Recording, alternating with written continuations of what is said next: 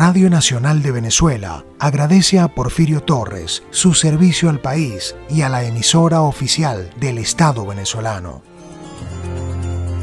RNB Noticias.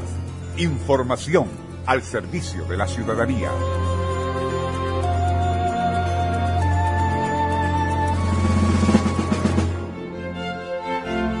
Porfirio vivirá en los corazones de millones de oyentes que a lo largo de la historia se han estremecido con sus excelentes narraciones.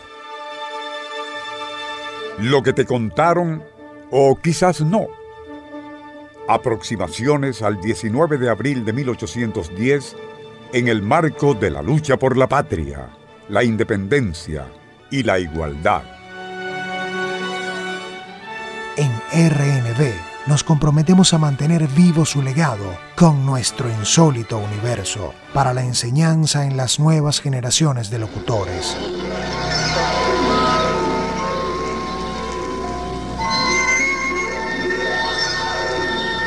Nuestro insólito universo.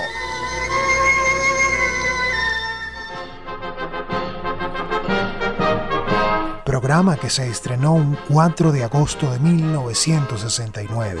Este es uno de los programas radiales más premiados y de mayor duración en la historia de la radio en Venezuela. A lo largo de 51 años de transmisiones ininterrumpidas, se realizaron más de 6.000 grabaciones.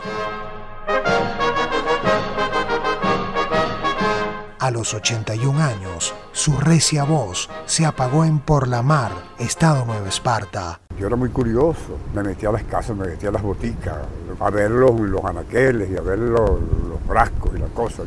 Conocí todo San Juan de los Morros, pero de punta a punta, de punta a punta, de norte a sur, de este a oeste. Imborrable será su impronta en la radio venezolana. les narró Porfirio Torres.